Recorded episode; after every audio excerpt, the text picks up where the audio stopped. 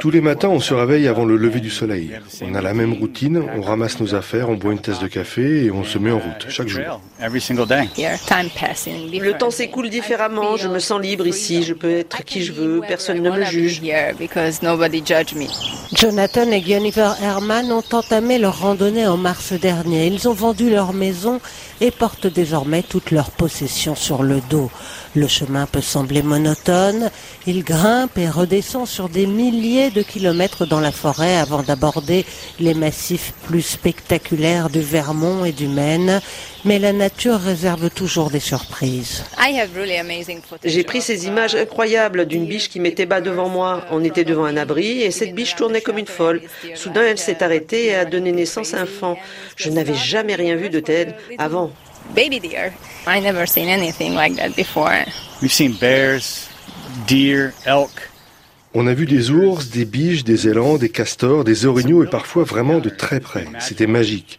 Des ours se sont approchés vraiment près de nous. On les a effrayés, ils nous ont effrayés et chacun a repris son chemin.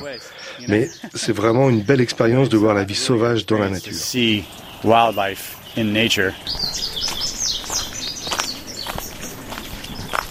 Les marcheurs qui tentent l'intégralité de l'Appalachian Trail évoquent tous ce lien particulier avec la nature.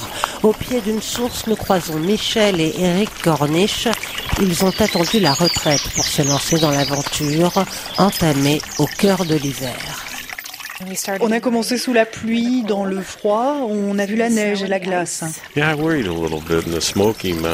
Oui, je me suis inquiété un peu dans les Smoky Mountains. Il a vraiment plu fort et ensuite il a fait très froid, il gelait. Il y avait de la glace sur les rochers et sur le chemin, mais quand le printemps arrive, c'est magnifique. Ces chaînes de montagnes couvertes de forêts, ces cascades et ces rivières, toutes ces fleurs de printemps.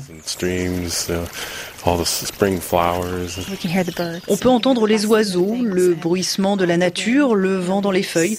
Ce calme m'apaise et cela fait partie de l'expérience. Un homme arrive, barbu, sac au dos, sûr.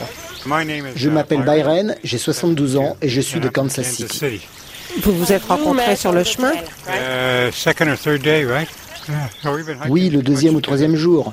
Et on randonne ensemble depuis 10 ou 11 semaines. Donc maintenant, on est très bons amis. Tout est là. On rencontre des gens qui font quelque chose de différent, qui sont en quête de quelque chose, je ne sais pas quoi. Moi, j'aime juste marcher.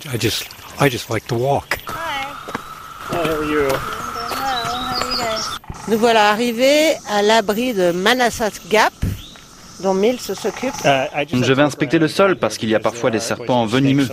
Un abri ouvert sur l'extérieur, hein, c'est très rustique. Juste à côté de l'abri, il y a ce qu'on appelle un, un, poteau à ours. C'est un endroit où déposer la nourriture à l'abri des ours. Il y a un poteau de plus de 3 mètres de haut et une perche. Donc vous mettez votre nourriture dans un sac et vous l'accrochez là-haut et les ours ne peuvent pas y accéder.